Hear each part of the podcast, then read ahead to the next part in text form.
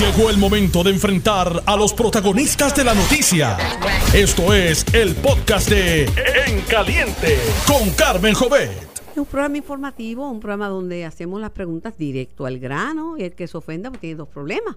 Pero también le damos la oportunidad a la persona de contestar. Y cuando se menciona a una persona, la llamamos para que esa persona también pueda emitir sus opiniones. En eso yo juego no exijo un trato diferente por ser mujer. Yo me metí en esto y doy y aguanto. Así que no reclamo, reclamo igualdad de derechos, mejores salarios todo eso. Pero estamos en esto. Si yo tiro y yo le he tirado a algunos bien duro, pues que tiren para atrás. No hay problema. ¿Cuál es el problema? De venir, ay, yo soy una mujer. No, juez. Que eh, invocar eso para cuando le conviene a uno no, no es buena cosa. Eh, hay muchas noticias pero yo quiero decir que las noticias que aparecen hoy, que la gente leyó hoy, la mayoría las discutí yo ayer en el programa. Pues la ventaja de la radio es que uno consigue inmediatamente, instantáneamente, que va a haber vistas para enmendar promesas, me lo dijo ayer Jennifer González Colón, que, que está hablando para asegurar los fondos de Medicaid, que ya los territorios van a tener, me lo dijo ayer Jennifer González Colón, este el análisis de la de la vista donde dijeron que los casos insulares son un barrón negro, una nube negra en la claro que sí, si nos dicen indígenas, nos dicen incivilizados. Y eso lo discutí ayer con Cox Salomar, que lo escribe hoy en una columna. Eh, los temas del Partido Popular también, o sea que eh, es una bendición. Lo del Trump, que sale hoy en primera plana, también lo discutí ayer. Eh, no discutí ayer porque se me pasó que el hijo de Biden, aunque dijo que él no, no había hecho nada indebido, dijo que como que su conducta no había sido la más adecuada. Eso es la clave del chisme con Ucrania, que le pidió el presidente que investigaran al hijo de Biden. Pero esa es la magia de la radio. Hoy hay unas primeras planas interesantes yo tengo mis opiniones y las voy a, a, discutir con ustedes combativamente, pero no para convencerlo, usted crea lo que usted crea. Sobre el nuevo escenario en contienda del PNP de San Juan. Pues los espejuelos. Que no se descarta una primaria entre Miguel Romero y el decano de Administración de Recinto de Ciencias Médicas, Manuel Palomo Pérez. Y que, aparte, no dicen que no se descarta una primaria, incluyendo a Zoé, a Boy y a Dicha Bonier. Están separadas, son dos puntitos rojos, un statement, puntito rojo, otro statement. Va a ver, pues el PNP no le tiene miedo a las primarias. El PNP nace de una primaria a la cañona, donde el propio Dolly Ferrer, que para descanse, le dice a su cuñado Miguel García Méndez, no, me voy de este partido, esto no me conviene. Y así, en esa disidencia, nace el Partido Nuevo Progresista y no le tiene miedo a las primarias. Y el Partido Popular afortunadamente para ese partido, eliminó las candidaturas de dedo y va a tener primarias para la gobernación. Así que todo el mundo tiene derecho a participar en primarias. Zoela Boy está en el cargo de secretaria de la gobernación. Eso no le impide que se tire para las primarias. Y la gobernadora, quien dijo que no quiere ser gobernadora, por otro lado dijo que ella estaba vestida, tenía la ropa y todo listo y había llamado a la presidenta del Tribunal Supremo. Lo que pasa es que Pierluisi la madrugó, pero de que quería ser gobernador ya tenía el traje y había llamado a la, a la, presidenta del Supremo y derecho tiene. Allá están así y no están en campaña activa, no tienen que hacerlo. Desde la fortaleza, los incumbentes tienen un poder grandísimo. Y han creado la, como decían en el programa Sin Miedo, la percepción eh, buena, porque lo hemos hablado también, una percepción de que han traído la calma, de que hablan con todo el mundo, se reúnen con todas las partes, le dan audiencia a las partes y han creado la percepción de que saben manejar el gobierno. ¿Eso ayuda en una campaña? ¿O estoy equivocada? Mi primer invitado, uno que fue secretario de gobernación, esto es, esto lo estoy discutiendo hoy, pero lo cité ayer porque yo sé por dónde le entregaba al coco, principalmente a ese coco del Partido No Progresista que cuando se fundó ya yo había nacido. ¿eh? Eh, yo creo que Villafañe no había nacido, pero yo había nacido, William. Buenos días, licenciado William Villafañe. Buenos días para ti, Carmen, y buenos días para todo el público que nos escucha. Usted fue secretario de la gobernación. Sí. Si usted hubiera querido aspirar a una posición pública porque eh, reconocimiento lo tenía. Salía todos los días en los radios, en la radio, en la televisión, en la prensa. El, el, el puesto de, de, de, que usted ocupaba y que ocupa ahora eh, la Boy es un puesto visible. Lo es, definitivamente. Muchas, veces más visible que el del gobernador. Lo es. Que le toca hacer el trabajo, el limpio y el sucio. Este si usted hubiera sido como secretario de la gobernación, que también es una persona política, por eso está aspirando al Senado. No me venga con que no es político, porque por eso está aspirando a un escaño senatorial. Claro. Usted pudo haber estado en la gobernación y en el momento de radicar la candidatura, decir, mire, yo me voy a hablar con el gobernador, claro, pero me voy a retirar porque yo voy para aspirar a un cargo electivo. ¿Hubiera podido o no hubiera podido? Sí, por supuesto, hubiera podido. Eh, y, definitivamente es el derecho de la persona que ostente esa posición y es el derecho en este caso de la secretaria de la gobernación sobre la Boy, es el derecho de la propia gobernadora eh, decidir si aspira o no a, la elección general. Y si dijo que no aspiraba, aquí como tenemos un lema, las noticias cambian, van a decir, ah, yo dije eso en aquel momento, pero en este momento histórico siempre hay una, una vaina que uno puede decir. las candidaturas, las candidaturas para las elecciones generales se abren el primero de diciembre y cierran el 31 de diciembre. Ese es el momento.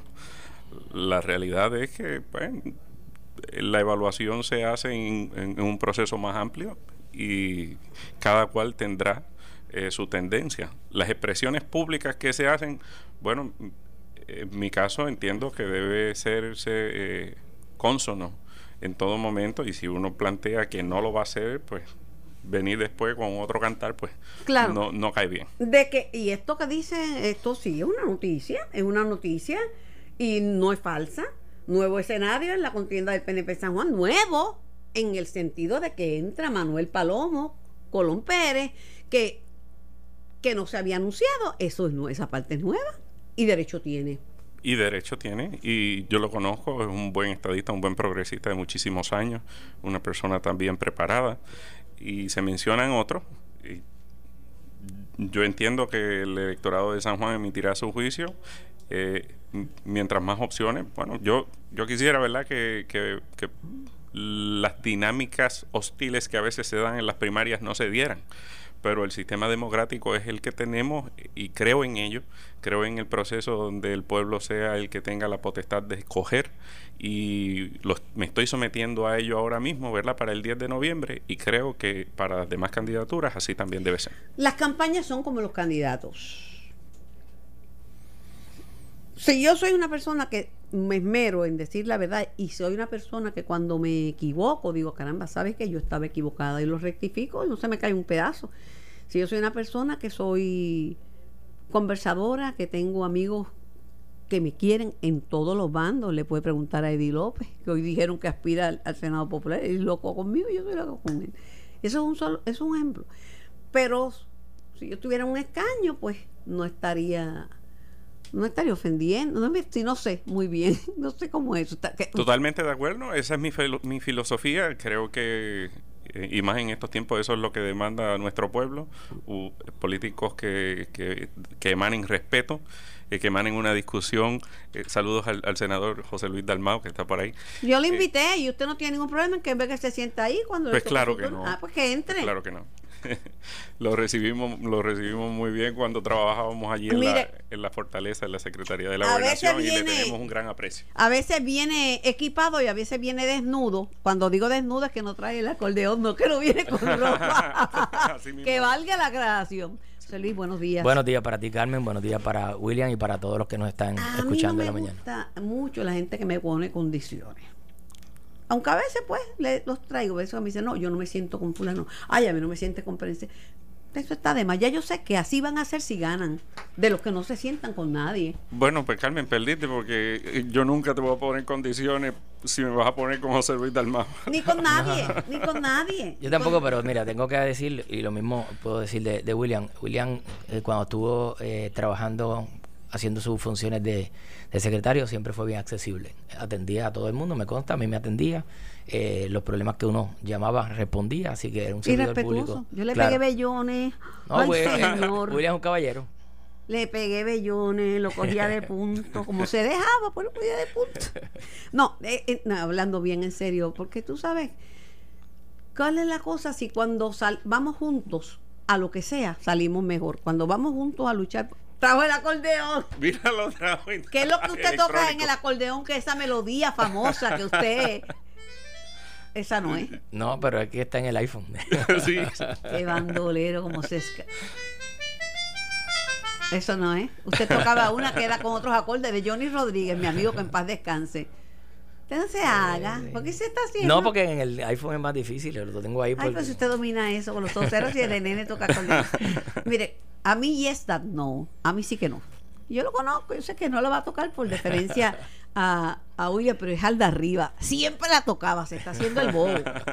No, lo que te quiero decir es que todo el mundo tiene derecho a aspirar. Aquí hablan como, ay, fulano va a aspirar y esto y lo otro. Yo creo que lo mejor es aspirar en primarias. Punto. Y el que el pueblo favorezca. Y el Partido Popular tenía eh, otro sistema digital. Mira qué fina el sistema digital. A ver, a dedo.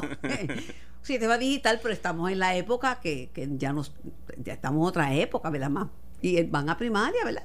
Y eso está chévere, ¿verdad, José Luis? Eso es así, ¿no? Yo, mi primera, mi primera primaria fueron siete.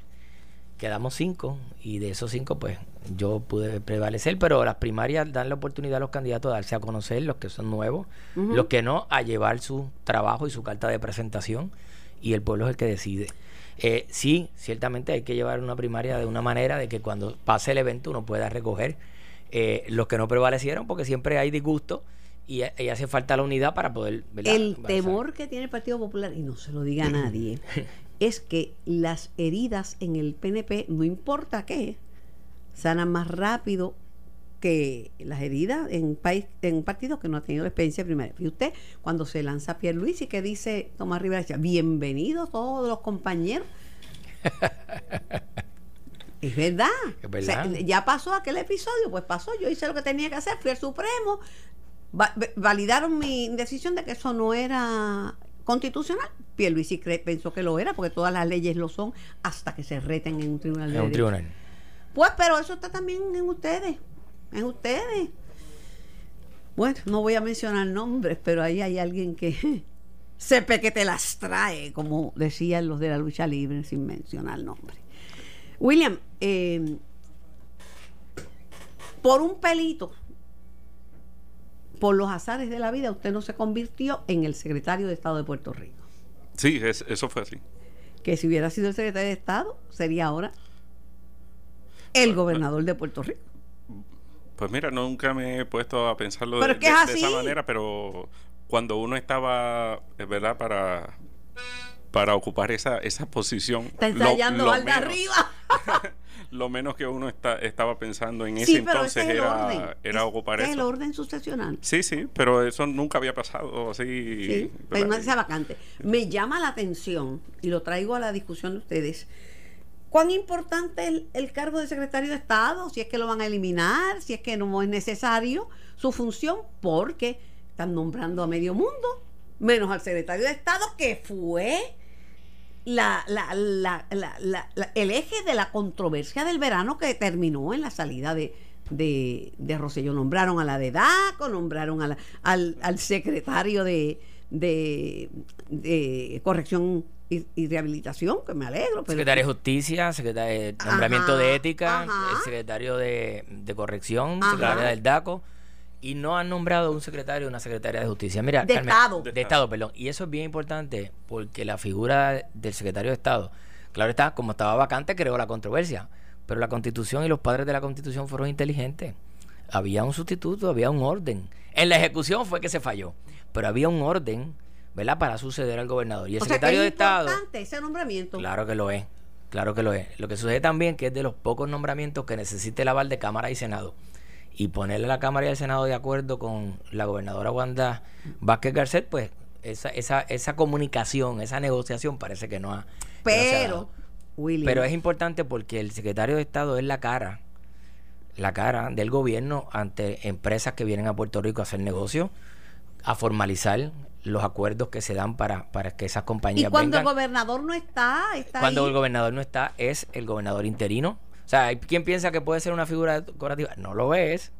Es una figura que tiene eh, una, una importancia. Generalmente no para trabajar con los problemas que tienen los inmigrantes, personas que son extranjeras que están aquí tienen problemas. Rivera Marín, no te agalles, era una el broma. cuerpo consular, entre otras cosas, las juntas examinadoras. O sea, cuando uno viene a ver las funciones que tiene la oficina. Dalmau, senador por el Partido Popular, decorativo no tiene, de decorativo Nada. no tiene nada. Se debió haber nominado ya una persona, debió haber eso sido una prioridad si ese fue el Es la primera vez que ha pasado tanto tiempo sin que haya un secretario de Estado. Llevan tres meses. Eh, sí, debe ocurrir lo más pronto posible. La realidad es que es una de, si no la más importante, es una de las más importantes en el gabinete. Eh, no solamente porque es la persona, ¿verdad?, que, sucede al gobernador, porque eso es algo eh, muy improbable que ocurra, pero sí porque es la persona que representa al gobierno de Puerto Rico y al gobernador ante cualquier jurisdicción, sea algún estado, sea algún país, sea eh, algún ente privado Su de oficina relevancia. emite las- los pasaportes, Sí. bueno, son, están en todo, están envueltos en todo. Hasta que el secretario de Estado no promulga las leyes aprobadas y firmadas por el gobernador, no se convierten en ley. Sí, eh, eh, es una posición eh, de Aunque gran eso ya está automatizado y Sí, tiene personas. pero, no, la no. figura tiene que estar allí. Mira, yo no, yo llevo un ratito en esto, un ratito, y yo nunca había visto una situación similar. Alguna razón validísima tendrán que tener. Yo llamé al presidente de la Cámara y voy a hablar con el presidente del Senado y, le, y, y- y yo le digo, yo le digo, yo tengo una preocupación. Y me dice, no, no, no, esto no es una preocupación, esto es una acción. Quiere decir que el hombre está pendiente y va a tomar acción sobre el respecto. No puede estar vacante una posición como la Secretaría de Estado, en mi opinión. Por tanto tiempo, no. De- definitivamente. Y, y- eh, tengo que resaltar, ¿verdad?, el trabajo de la secretaria interina, María Marcano, que, que lo lleva haciendo allí dignamente. tiene que ver con pero, María. Pero debe, sea ella o sea otra persona, debe ser de, con carácter en propiedad. Si María lo lleva haciendo dignamente y haciéndolo bien, nomínela al de corrección. Era el interino. ¿Y qué hicieron? Lo nombraron en propiedad. Eso no es óbice. William, esa te la gané. Claro. Esa te la gané, perdiste, reconoce. Entrega tus armas. No, lo que te quiero decir es que si María lo está haciendo bien Claro. y, y es interina, que la nombre en propiedad. ¿Cuál es el dilema? No, eh, ahí está la figura. Vamos a ver qué decide la, la gobernadora, pero sí es importante esa figura. Ya debería haber un secretario de Estado. Es la persona con el standing suficiente para en algún momento que el gobernador o la gobernadora decida, yo no voy a reunirme con determinado grupo porque por alguna razón no debo. El secretario de Estado tiene el standing para hacerlo y actuar a nombre de. O sea, hasta eso es importante. Tú dices que William tenía madera para haber sido el secretario. Yo hago aquí las preguntas. No, no, está bien. Sí. Que William tenía madera para secretario de Estado porque fue accesible como, Sí, no, no. como y- y- secretario de y- gobernación. Él, él hizo su trabajo eh, muy responsablemente. Yo no tengo ninguna queja de él como secretario de la gobernación. Y, y dicho de paso, lo, lo digo públicamente. Es un caballero y las veces que toqué a la puerta de la Secretaría de la Gobernación, fui recibido telefónicamente y personalmente. Te tengo una mala noticia. Tú no puedes votar en primaria. No, Tú no puedes votar. Y si- en esa primaria. En esa primaria, si tú vas, te tienes que afiliar popular. Y eso sería un Espere, espere, escándalo. espere. Yo misma sería No, la primera no, en freírte aquí. No, no, no, no. Eh, aunque la gente, vamos a hablar de eso, de las primarias, la gente, a mí mucha gente me ha dicho, mira, eso no importa, claro que voy a votar. Yo digo, chica, pero si tú no eres, si tú no eres PNP, ¿cómo te vas a meter en esa? No, yo me afilio y después me salgo. Bueno, hay una teoría de que las personas pueden votar por candidatura y si pueden votar por candidatura tienen derecho en primaria a participar y a coger sus candidatos. Claro está, a los partidos no les gusta eso y, y uno de los requisitos que hacen para presionar es que vayas y te inscribas y te afilies. Pero a ti Y no entonces te- ahí la persona pone un freno. Eh, yo, yo le puedo decir una anécdota de mi abuelita no era popular y fue a votar por mí en la primaria y no la que iba en silla de ruedas. Y no querían dejarle entrar a la caseta de votación. Y ella nadie aquí va a impedir que yo entre a votar por mi nieto punto. Y pero tuvo que entrar a, peleando en su sillón de ruedas. Una buena ya ya ya falleció pero pero pero fue difícil Pero porque ella que- quería votar por mí y no le permitían Pero entrar al lo cierto es, eh, esa es tu abuela y entiendo que las abuelas eh, que son con los Dice que nietos un ya hombre le pidió a Dios que le mandara un- una mujer que lo quisiera siempre y le mandó la abuela. Bueno. Este Pero a la gente no le gusta mucho las gancerías, más allá de los, de los partidos políticos, no le gustaría que una persona que no es popular se meta en la primaria de Para los populares. intervenir, ¿Tú claro. sabes para qué? Para escoger el candidato o la candidata Claro. que, que el otro partido, Y, y su eso, ha partido le da la sucedido, eso ha sucedido, Carmen. No, en este país eso no sucede porque este es un país que no hay gansos, mi amor. ¿Qué tú opinas de eso? Bueno, eh, en, en el caso de las primarias eh, generales que se efectúan el año próximo, pues la, la primaria del Partido Popular y la primaria del Partido Nuevo Progresista ocurren el mismo día y en Va a ser se- difícil, va a se- ser difícil. Se tintan el dedo, Sí. se tintan el dedo y No entonces pueden votar pues, en las dos. Exacto, es, es muy complicado. En esta verdad que es exclusiva, una elección especial exclusiva eh, para el Partido Nuevo Progresista, porque eran escaños del Partido Nuevo Progresista, eh, excepto en Humacao que va, que, que va a haber una, Una elección para especial. alcalde Para de, de Humacao por el Partido Popular, pues ahí es el requisito este de estar afiliado. La realidad es que la afiliación se realiza cuando se registra eh, para votar. Esa es la, la- la afiliación Yo que, quiero que se decir lo realiza. siguiente y que no se ofenda a nadie porque hay muy buenas personas aspirando. En el caso de Marcelo Trujillo, difícil llenar los zapatos. Marcelo era una, una persona única en su clase. especial. Imagínate que salía de una, cancelaba una cita médica para recibirnos cuando nosotros estábamos en ese. Decía, yo, no, que yo sabía que tú venías y cómo, cómo no voy a estar. O sea, una persona encanta, enfermo. Enfermo, enfermo, así es. Hay personas que son así, por eso ganan en los pueblos. Ahora, hay una cosa buenísima, y de eso vamos a hablar después de la pausa, que son las tres papeletas. Yo creo que eso viene un cambio la administración Rosello, padre. Y eso es tan bueno porque eso es votar mixto de verdad. Porque cualquiera persona que crea que tú eres un buen candidato, olvídate de qué partido sea, pues cuando vea la lista de los senadores, Dalmao. Lo mismo en el caso tuyo si sales eh, electo en esa en esta elección como, como senador. Así será. Y Sí, por Dios eso, pero que en- y también uno vota por un partido, pero también puede votar por un otro un, un gobernador que le, o sea, vota mixto, eso, eso es democracia en acción. Pero cuidado, porque los pibazos están prohibidos. Ah, bueno. Ah, bueno, por eso es que la gente entonces coge miedo. ¿Y qué pasó? Yo puedo hablarte de mi distrito. 32 mil papeletas de la legislatura no se completó el voto. Votaban por uno y dejaban los de distrito, dejaban los representantes, porque la gente por miedo a dañarla, escogían uno y no llenaban la papeleta completa. Bueno, ¿Sabes lo que son 32 tengo que mil papeletas solamente en un distrito? mira, eh, tengo que ir a una, una pausa, pero una solución bien, bien fácil. Y el Senado y la Cámara tienen que publicar quiénes son los senadores con su nombre y su apellido, porque hay gente muy conocida, hay gente que no la conoce. Que nadie sabe quién es su representante, Para son. saber quiénes son, quién es su representante de distrito, quién es su representante. Eso es gratis, por la módica suma de nada. Vamos a la pausa. Estás escuchando el podcast de En Caliente con Carmen Jovet de Noti1630. Cuando vamos unidos a luchar por los fondos de Medicaid y en vez de ponernos a pelear con la comisionada residente, pues se buscan cosas comunes, se logran cosas. Cuando buscamos proyectos de ley, el marco regulatorio que nos dio eh, ese marco regulatorio para energía eléctrica que quiere que Puerto Rico sea renovable en un 40% para el 2025, se hacen bipartitas. Y cuando buscamos, tenemos que buscar soluciones para los problemas de Puerto Rico, tenemos que buscarlos juntos.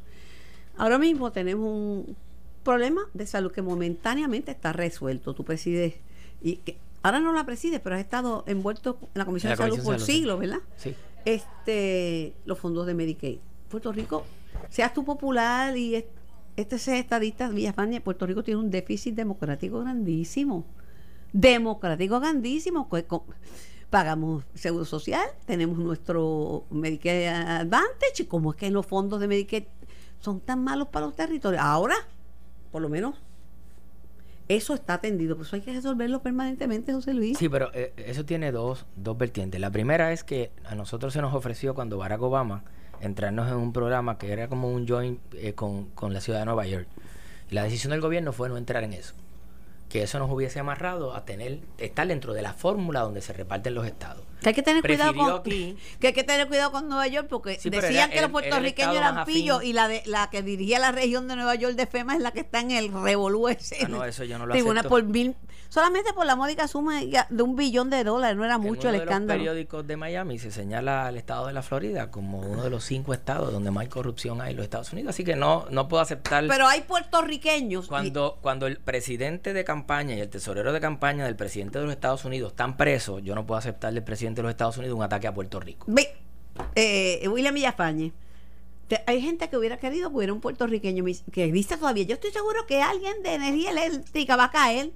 Loco, porque caigan para darle la razón a Trump. ¿Cómo puede ser que uno quiera que un puertorriqueño caiga en corrupción?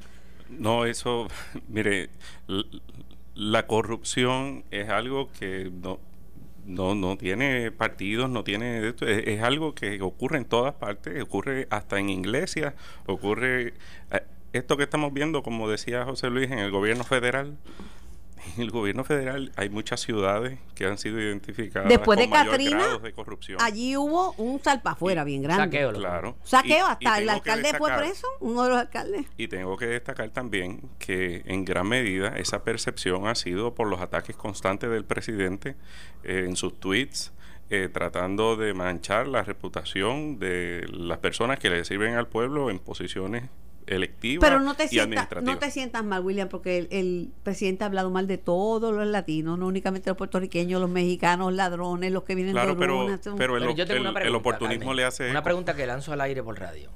Una persona que vino a Puerto Rico a hacer negocio, prestó su nombre para hacer dinero con un hotel. Sacó de los Estados Unidos lo que nadie había podido sacar. El torneo PGA de golf no sale nunca del territorio, ¿verdad? Americano. Lo sacó para que viniera a Puerto Rico y todavía se sigue celebrando el PGA aquí. Celebró aquí dos certámenes de Miss Universe. Hangueó por el viejo San Juan. O sea, él no tiene una mala relación con los puertorriqueños, ha tenido un tropiezo con los políticos puertorriqueños a una escala que entonces habla mal de todo el mundo. Pero después de haber hangueado y hacer negocios en Puerto Rico, de hecho hay personas en Puerto Rico que tienen comunicación y acceso a él, ¿por qué no se han utilizado para atender ese puente? Eh, Lo- yo- y- esa comunicación falló. Y Yo la creo que una- razón- pero eh, la diferencia es que no era no era presidente ni candidato a la presidencia. Cuando tú ocupas un puesto como eso, que sabes que te ca- que, Bueno, que la cuando fue prensa está candidato, toda cuando fue velándote. candidato el Partido Republicano de aquí no lo apoyó. Ha Y sido eso, y eso empezó por ahí. Y, y, eh, esto ha sido, eh, no, no es cuestión de fundamento, es que ha sido una estrategia política para tratar de disuadir la discusión de la eh, mala atención de ayuda a Puerto Rico eh, al- en la situación del huracán Y María. para, y para terminar lo de los fondos, en Estados Unidos hace una década que no se aprueba un presupuesto. O sea, el presidente tiene el partido en Cámara y Senado y no se lo aprueban. Lo tiene en contra y no se lo aprueban. El presidente Trump tuvo los primeros dos años la Cámara y el Senado de su partido y no le aprobaron presupuesto. Hacen lo que llaman Continuous Resolution cada tres meses, cada seis meses. Y dentro de ese Continuous Resolution y esa, esa pelea que tiene Cámara-Senado con el presidente, ahí caen los fondos de Medicare. William Villafañe aspira al Senado. Eh, José Luis Almao es senador por cuántos años? Desde que yo era chiquita tú eres senador. Qué. ¿Cuánto lleva? Este es mi quinto término. Mira para allá, de a cuatro años, 20 años, sí, desde que era chiquita. Definitivamente. El problema del crimen es un problema de todos y todos tenemos responsabilidad. Claro, el crimen en Puerto Rico no es como un francotirador de esos que hay en Estados Unidos que entra a un sitio y mata a 20. Ese tipo, porque aquí, el, digo, yo espero que no sea no que ahora todo el mundo quiera tener un arma, como sugieren algunos, que, que, que todo el mundo esté armado y todo el mundo tenga una ametralladora o un rifle de asalto. Allá el, el, el National Rifle Association, pues es de los que más dinero En Estados Unidos se los venden en Walmart. en sí, en cualquier lado. Este, cosa con la que yo no estoy de acuerdo. Pero tenemos crímenes y tenemos, ¿verdad?, unas situaciones de tiroteos de carro a carro que ocurren con frecuencia y si uno tiene la mala suerte de que uno está en ese camino, se lo pueden llevar también, aunque uno tenga nada que ver en eso. Hay que buscar maneras. Ayer una, una cumbre y están vueltos locos y sin idea. Hay cosas que se sabe que funcionan. Estados Unidos tenía tiroteos de carro a carro. Gigantes, que no eran, eh, no eran jefes de punto, pero eran gángsters, los alcapones de la vida, durante la prohibición. Y una vez se elimina la prohibición y el alcohol se convierte en algo ilegal, se acabaron los, los, los tiroteos de carro a carro. Y el alcohol es Pero, es una droga. Pero empezaron otras cosas. Problemas laborales, problemas de salud, problemas en los matrimonios, problemas de abuso. O sea, yo no tengo problemas Pero con el el, tema de la, el alcohol no con la legalización, ¿verdad? De forma eh, medicinal. Pero si vamos a pensar en legalizar la, la, la droga, ¿verdad? Los narcóticos para evitar este tipo de masacre, hay que tener el plan B. ¿Qué vamos a hacer con los que no Pero usen José Luis, eso adecuadamente José Luis, hay el gente alcohol? que ni bebe ni fuma y es un agresor Claro, sexual. pero eso Y ni- aumentaron pero- muchos problemas no, sociales. No, no, José Luis, pero no Sí. es el alcohol. el- eh, primero, el alcohol puede ser gratis, lo regalan y el que no bebe no va a beber. Y puede ser legal eh, o ilegal y el que bebe se va a buscar la forma. Pero porque se la adicción es un problema distinto. Se- Aquí- se pero la guerra, controles. pero la guerra con los puntos, claro, no es eliminar la policía. Eh, pero no la vamos a ganar. Lo que pasa es que la gente dice, ay, ya van a creer más adictos cuando sean. El alcohol es, es- es legal y yo no bebo. El, el problema, el pro- este, este problema es uno bien complejo que se tiene que atender de manera integral a corto, mediano y largo plazo. Y estas discusiones las hemos venido teniendo por décadas. La realidad es que eh, sí, la, la gente, cuando suceden este tipo de circunstancias, pues la gente demanda acciones inmediatas. Las acciones inmediatas, pues es el procesamiento criminal de, la- de los responsables. Prime- no, primero que los cojan, que es el disuasivo mayor, Por- que los eso- cojan. Por eso el procesamiento incluye cogerlo, obviamente, y entonces para eso necesitas reforzar las capacidades de la Policía de Puerto Rico, Sí. eh, del Departamento de Justicia y de todas las entidades que colaboren con el gobierno federal para lograr identificar las personas y poder encarcelarlas. Eso es lo primero. ¿Quién controla? Pero tenemos no podemos ¿Quién? dejar de, de a, a- a un lado la educación. Claro, el- el- pero el que- la esa familia. Mira, esa mira, hay, cono- tienen, hay conocimiento, las agencias de José Luis, seguridad. hay conocimiento de que, que el alcoholismo ocho- tiene ocho- una, tiene una, una, tiene, es genético. ti- Hay familias que todos son alcohólicos, hay una predisposición genética. No quiere decir que porque haya alcohólico en la familia uno tenga la predisposición, uno se convierte en alcohólico porque está en uno. Pero Y por con- eso la adicción a droga tiene que atenderse también con un enfoque salubrista. salubrista. Pero mira, José Luis, controlan la entrada de armas, Claro. de drogas a Puerto Rico los federales. Y no habían hecho, estaban dejándose al gobierno de Puerto Rico. Ahora, después del revolú que se ha armado con las últimas masacres, sale, se entran las armas y la droga por aire o por mar. Solamente. Sale Douglas y eso lo controlan las agencias federales. Y entonces no ha habido ese control. Por otro lado, hay información que ha salido en los medios de que ocho de convictos federales que salieron, ¿verdad? Porque ya cumplieron este año fueron asesinados. O sea, la información de dónde vienen y dónde están la tiene el gobierno federal y estatal. Entonces, ¿dónde son los puntos de droga? Todo el mundo sabe. ¿Quién es el que está manejando las armas? Todo el mundo sabe. Así que decir por ahí a veces, mire, hace falta también cooperación. de- hace falta cooperación, pero hay Porque- que garantizarle la seguridad que Claro, y, coopera. y- y que esa inteligencia que tiene la, la policía para ejecutar, para ejecutar, ¿dónde está el, el- el punto? ¿Dónde está la situación? ¿Dónde está la venta de armas? Pero uno se frustra. Yo ofrecí cooperación a la policía de Puerto Rico, no en nada de tal narcotráfico, sino unas personas que estaban vandalizando y la- los carros de los vecinos y yo vi todo esto y pues ofrecí una información. No pasó nada. Nada. Absolutamente nada, niente. Y la gente se, se des- Eso, eso pierde el entusiasmo. que no es nueva legislación, sino es la ejecución. Pero mira, mira, William. Qué bueno que apareció el FBI porque ellos tenían un solo enfoque, corrupción. Corrupción y ve los casos de corrupción. Está bien, vea los casos, pero el crimen, si ellos controlan la entrada de, de drogas y armas a este país, son las agencias. ¿Cómo van a dejar solo al gobierno de Puerto Rico? Si ellos tienen los recursos y no tienen una junta de supervisión fiscal, ¿cómo van a dejar solo al gobierno de Puerto Rico? No, no solamente el FBI, este, este, está aduana, está ICE, está el son Coast federales. Son agencias federales. Por eso es que, eh, mira, Carmen, la realidad es que nosotros hemos sido víctimas por muchísimos años de un discrimen. Eh, llamémosle si es la situación política de Puerto Rico, pues será la situación política de Puerto Rico, pero ese discrimen es patente. Y, y en, en mi caso, yo reclamo la igualdad de derechos mediante la estadidad porque entiendo que cuando esa gente tenga que venir aquí a hacer campaña y pedir el voto, van a tener que resolver estos problemas dando más recursos. Pues están, No- di- están diciendo que primero viene el voto presidencial. Bueno, dice Adolfo Kranz, que es mi amigo y colaborador de este programa, que primero El- viene el voto presidencial. la base es el voto. La base es el voto. Vamos a ver. Es importante. ¿Tú crees en el voto presidencial? Pues mira, no, no he tomado una decisión, pero no me molesta. No te molesta.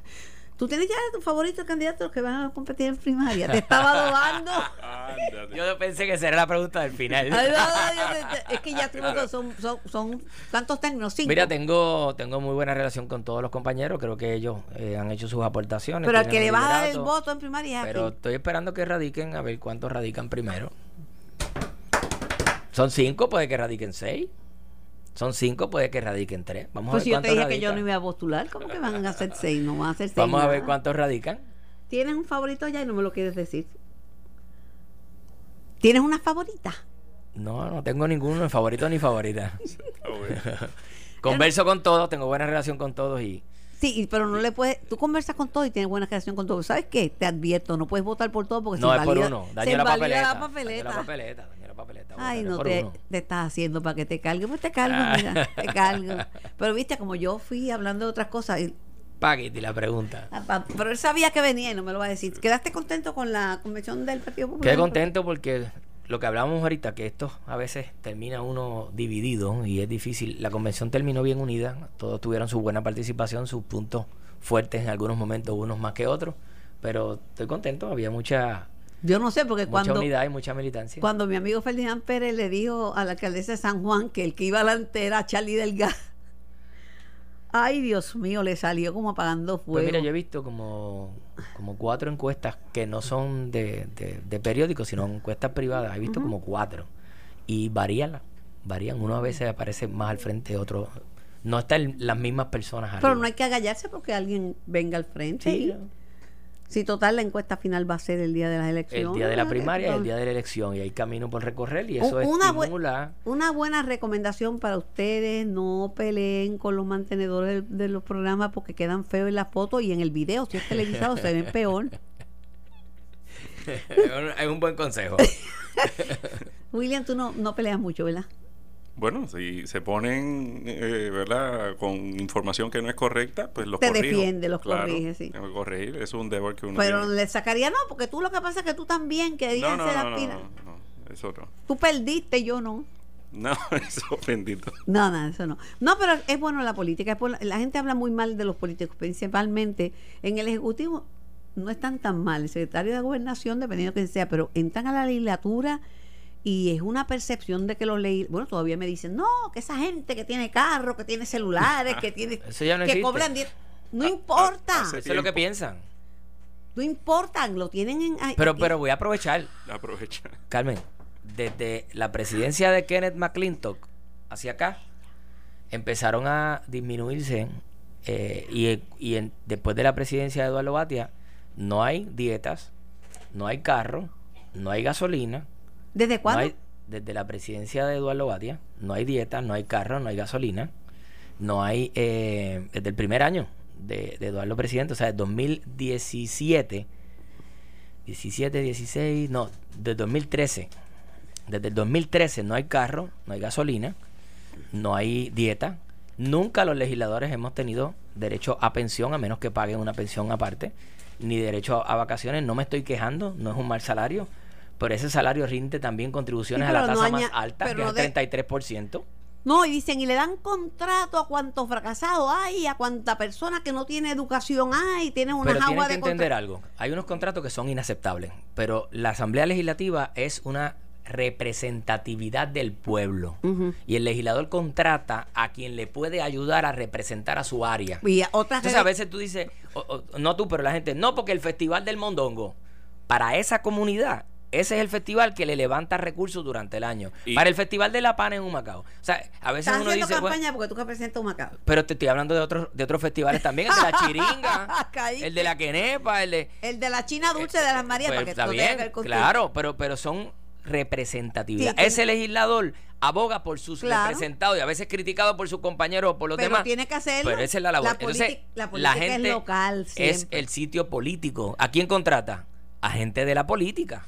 William. pero tienen que rendir un trabajo, ¿no? no pueden ser contratos inaceptables ni tampoco que no rindan su trabajo. Pero también tenemos que resaltar, durante este cuatrenio se ha recortado en más de un 30% el presupuesto de la Asamblea Legislativa. O sea, es. y ese recorte se ha dado sustancialmente, principalmente en el área de servicios profesionales Pero de William, contratación. tienen mala imagen, hablan muy mal de los legisladores y Bueno, pues- representantes. La, pues- chequete la prensa, siempre la culpa es de un Mira, representante o un eh, legislador. no hay un parlamento en el mundo que tenga más de un 45% de aceptación de sus constituyentes, por alguna razón. Bueno. Los parlamentos son así. Cuando vamos a los individuos, hay legisladores que tienen una buena aceptación, hay otros que no, hay unos que salen reelectos, hay otros que no, porque, porque individualmente es distinto a como ven el parlamento. Siempre el parlamento va a ser el punching bag. No hay un parlamento, ni siquiera el Congreso de los Estados Unidos tiene 40% de aprobación de su gestión. Este, Gracias a ambos por la participación. En buen diálogo. Estás escuchando el podcast de En Caliente con Carmen Jovet de Noti1630. Despidiendo aquí al senador José Luis Dalmao y despidiendo también al licenciado William Villafañe. Me, me hicieron unos cuantos cuentos y unas cuantas historias, la verdad. es- Eso. Bueno, hay una buena noticia hoy en el en todos los periódicos de Puerto Rico y tiene que ver con educación especial. Apareció Hello, Sí, hello. aparecieron los chavitos. Es, Tengo es así, Carmen. eh, tengo al secretario de Educación eh, Auxiliar de Educación Especial. La Junta de Supervisión Fiscal autorizó la, redistribu- la re- redistribución de 50 millones del presupuesto eh, para ser usados específicamente en terapias y servicios para los estudiantes del programa de educación especial. Es así, son, son buenas noticias, nos da un respiro, nos da un alivio, nos permite analizar un poco más lo que ha sido el desempeño en términos de presupuesto y la utilización de los recursos que se le asignan al programa a largo plazo. Eh, en este caso, el viernes en la tarde recibimos notificación de la Junta de Supervisión Fiscal eh, autorizando esa redistribución de unos 53 millones de dólares dirigidas al programa de educación especial. Así que esto valida, ¿verdad?, lo que veníamos diciendo desde agosto. Eh, fue validado por todas las agencias, ¿verdad?, que, que trabajan con lo que es el presupuesto. Se nos ha hecho esta primera asignación de unos 53 millones de dólares y el compromiso, ¿verdad?, de un task force que se ha creado eh, en, para trabajar con este asunto del presupuesto y resolver el asunto a largo plazo. Eh, así que estos 53 millones nos deben dar un respiro, ¿verdad?, para lo que es proveer los servicios hasta enero, febrero aproximadamente. Mire, la, la semana pasada un grupo de padres y madres de niños de, con necesidades especiales llegó a los portones de la fortaleza y realizó una vigilia a nombre de estos estudiantes. La ex senadora y comisionada electoral del PIB, María de Lourdes Santiago, que también tiene un nene con necesidades especiales, denunció que en ese momento no salió nadie de la mansión ejecutiva a reunirse con ellos y dijo que solicitó una reunión con la gobernadora y que no ha recibido respuesta. Dice que es importante que haya aparecido el dinero, pero no puede ser que la educación especial se mantenga entre el sobresalto y la zozobra. Y que esto ha sido así casi eh, a nivel de súplica. No hay tampoco, dice ella, garantías de que esta situación no se vuelva a, a repetir, porque según María de Lourdes, el problema de fondo, pues todavía está ahí, subsiste. y lo, y lo está. Yo creo que la gobernadora ha hecho expresiones durante estos días, ¿verdad?, eh, sobre la importancia que tiene educación especial para, para ella, eh, para lo que son las cámaras legislativas también. Hemos visto representantes y senadores trabajando también con el tema arduamente, la Junta de Supervisión Fiscal, hay un equipo fiscal en el Departamento de Educación eh, durante estos días haciendo análisis, viendo a ver para darle esa inyección que necesita tanto educación especial como lo que es el programa Montessori en el Departamento de Educación, que ambos, ¿verdad? Hemos, hemos visto en los medios que necesitan una inyección adicional. Yo creo que esa reunión se va a dar, Carmen. Eh, me parece a mí que la gobernadora eh, está trabajando en, en lo que han sido los planteamientos que han hecho públicos los padres y esa reunión yo espero que en los próximos días se dé. Eh, están en aumento eh, las o sea, los niños y niñas que necesitan, eh, eh, que tienen necesidades especiales. El periódico da una cifra de 105 mil estudiantes, pero aquí hay más niños con necesidades especiales que, que esos 105 mil. Bueno, el programa atiende, ¿verdad? La matrícula activa que tiene son 105 mil estudiantes. Estamos seguros que en el país hay muchos más niños eh, con necesidades especiales, ¿verdad? Que, que bueno, el, autismo, por decirle uno, es epidémico. Donde quiera que yo me presento, hay alguien que tiene este un hijo autista o una hija autista, o un sobrino, un primo o el vecinito. Y son números que van a aumentar, es real. Ok, ok. Pues eso son cosas que hay que atenderlas. importante, importante, ¿verdad? Los padres son la primera señal de alerta y de alarma y la intervención temprana es importante en esos casos. Así que si vemos una bandera, una mera sospecha, papá, mamá pueden acudir a nuestros centros de servicios de educación especial, son 11 alrededor de la isla, a comenzar el proceso de registro. No necesita, ¿verdad?, ese aval del maestro o de la escuela. Eh, la mera sospecha es suficiente para comenzar el proceso de registro. Estoy hablando con el secretario asociado de Educación Especial, Eliezer Ramos Párez, eh, que tengo que decir que siempre me contesta la llamada y se lo agradezco. Eh, ahorita hablamos de Montessori, Montessori, el Instituto Nueva Escuela, se ha quedado sin dinero para pagarle a, 240 asistentes. Eso es noticia de primera plana. Sí, es un, es un, es un proceso, el, el Instituto Nueva Escuela recibe fondos directamente del Departamento de Educación, o sea, es algo que está dentro del presupuesto del Departamento de Educación. Eh, en años anteriores, pues quizás había un desembolso eh, de una forma en este año eh, para cumplir verdad con controles internos gubernamentales y la ley de contabilidad gubernamental se ha finiquitado verdad un contrato que establece los mecanismos de desembolso y esperamos que en los próximos días esos mecanismos verdad ya, ya hayan sido activados y el Instituto Nueva Escuela pueda seguir operando. Eh, bueno, yo espero, como dice María de Luz de Santiago, que esto pues no vuelva a ocurrir porque es que le queda mucha angustia, hay mucha incertidumbre. sabemos que sí son, son muchas son muchas las familias que dependen de estos servicios y de dar los servicios. Hay familias, ¿verdad?, que dependen de este trabajo todos los días y esperamos que no vuelva a ocurrir para mi tranquilidad también. Los chavos, los chavos de Ana María Blanco de, de la escuela de la nueva escuela de Montessori, ¿eso va a aparecer? Sí, yo, yo entiendo que sí que se está trabajando. Obviamente la gobernadora ha establecido el sistema Montessori como uno de prioridad. Pues le agradezco que me haya llamado. Es buena noticia. Lo que necesitamos es verdad que esto no vuelva a ocurrir porque le bastante difícil que es tener un niño con educación especial y, es difícil y uno pues se vuelve loco con eso. Pues gracias, gracias. gracias Carmen por la oportunidad de dar esa buena noticia. claro que sí. Era el secretario el secretario auxiliar de Educación Especial, Edith Ramos Párez. Tengo precisamente a la comisionada María de Lourdes Santiago. Buenos días, María de Lourdes. Muy buenos días a ti, Carmen, a todos los que nos escuchan. Hablaba con Eliezer Ramos Párez, secretario asociado de Educación Especial, que tengo que decirte que siempre me atiende y siempre me escucha este sobre la noticia de que aparecieron estos fondos y la preocupación tuya y de muchos padres de que esto no esto no esté mal, pues no, no se siga repitiendo. Y él dice que él tiene que, que tú tienes razón, que, que tiene razón, que esto no puede volver a, a pasar y él reconoce que lo que lo que estás diciendo es válido, es válido. Y dice que la gobernadora sí los va a citar en estos días. Ojalá y así sea, porque tenemos ahora mismo dos grandes peligros. Primero, continuar viviendo de susto en sobresalto, a ver si van a aparecer los fondos que todavía van a hacer falta después de fin de año y al comienzo del próximo año fiscal. Y también la amenaza de que se esté considerando un proyecto muy malo, que es el 1495, que tiene el efecto de quitarle derechos a los niños de educación especial. Es un retroceso de, eh, este casi 30 años. ¿De la Cámara o del Senado?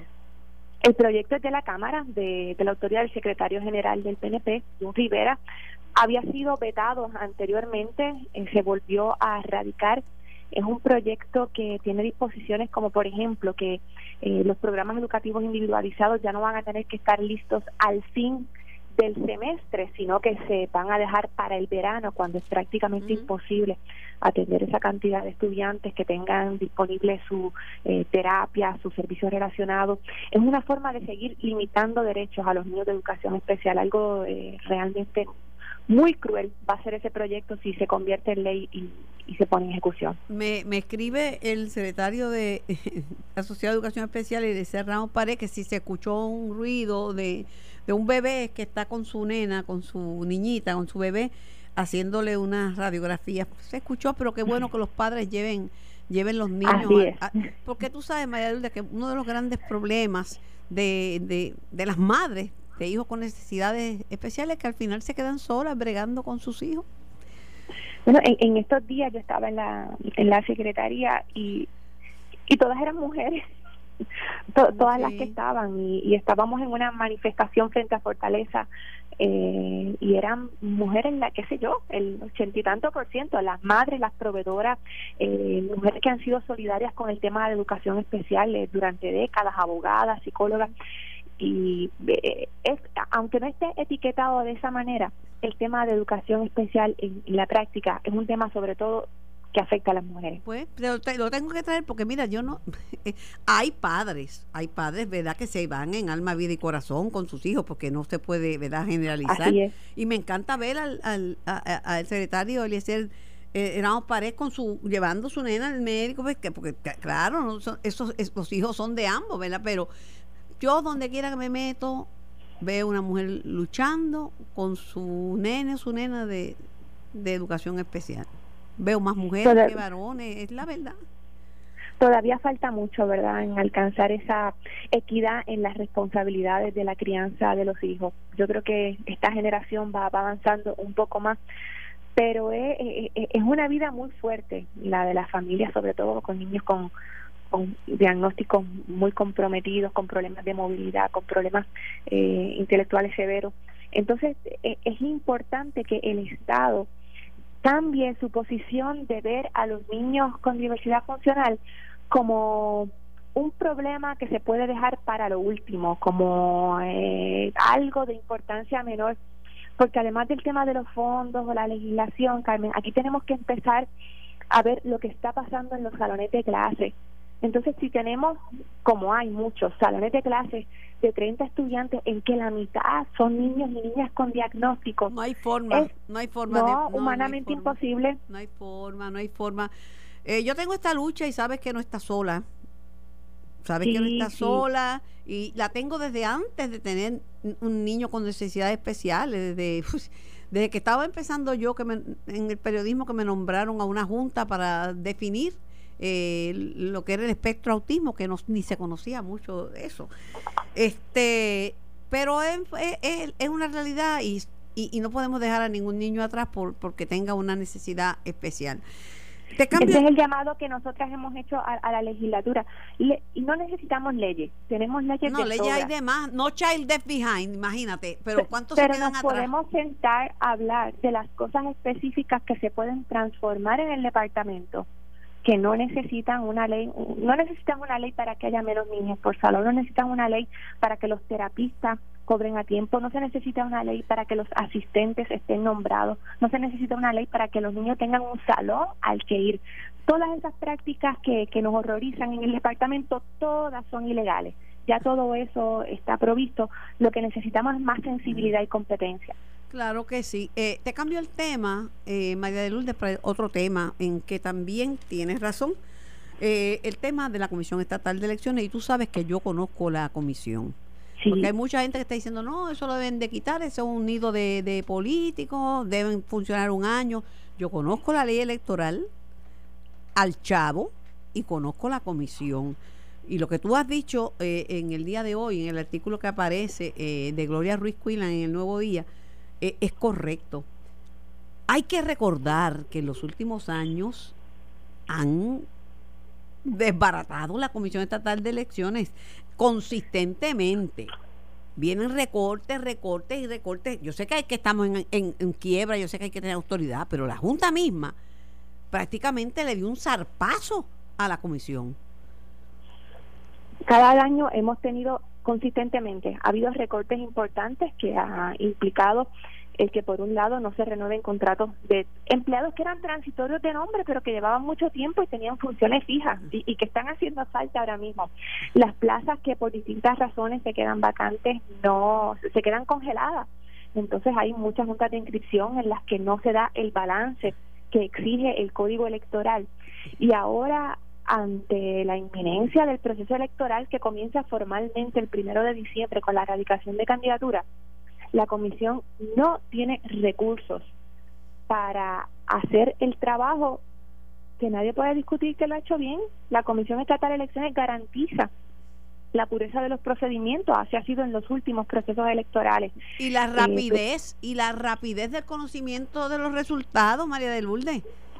Que ha mejorado eso lo vimos, tanto que pelearon. Pero cuánto pelearon con el escrutinio electrónico y mira, supimos rápido lo que era y la gente no se tuvo a amanecer allí en la comisión ni nada de yo no sé. Pero si la si la junta no aprueba el dinero necesario para que se le dé el mantenimiento que requieren las máquinas, porque es que también estamos pillados por todas partes, Carmen. La Comisión Estatal de Elecciones está en un edificio espantoso, propiedad de la Autoridad de Edificios Públicos, los dos edificios, el administrativo y el de operaciones. Esas no son condiciones de trabajar. Nosotros tenemos decenas de compañeros que pasan meses sin aire acondicionado en un edificio que es un También he estado allí nada. Y, y después de, de, María, yo sé cómo quedaron las facilidades, muchas de ellas bien, bien malitas. El comisionado electoral del Partido Popular, Lin Orlando Merle, y, y el del PNP, Juan Guzmán, eh, dicen que están esperanzados en que el dinero aparecerá. ¿Y tú también? Yo no estoy segura, yo, uno no puede poner la mano en el fuego por nada. Eh, ¿Aparecerá completo o va a ser como el caso estábamos hablando de educación especial? Apareció una porción de los fondos que se necesitan. Entonces, si el dinero no está disponible pronto, eh, en, cuando en diciembre nosotros empezamos a recibir eh, literalmente miles y miles de, intenciones de candidatura, eh, va a ser difícil cumplir con los plazos que dispone la ley, ¿verdad? Ese proceso tiene que estar terminado a fin de, este año, no es un proceso prorrogable, la ley no provee para eso. Yo no estoy, eh, yo no pondría la mano en el fuego por, por nada que la Junta quiera hacer, porque me, me parece, Carmen, que la Junta también lo que evidencia es como, como al fin y al cabo, ellos están, tienen la última palabra en todos, esa es la dictadura, porque los chavos para ellos siempre están seguros. Gracias, Los 100 millones de ellos están. Gracias, pero la democracia María de Lourdes, como siempre, a tus órdenes. Siempre es un placer hablar contigo. Es un placer y sabes que siempre estamos para, atender este, este issue tan importante que son los niños con necesidades especiales. María de Lourdes Santiago. Esto fue el podcast de En Caliente con Carmen Jovet de Noti1630. Dale play a tu podcast favorito a través de Apple Podcasts, Spotify, Google Podcasts, Stitcher y notiuno.com.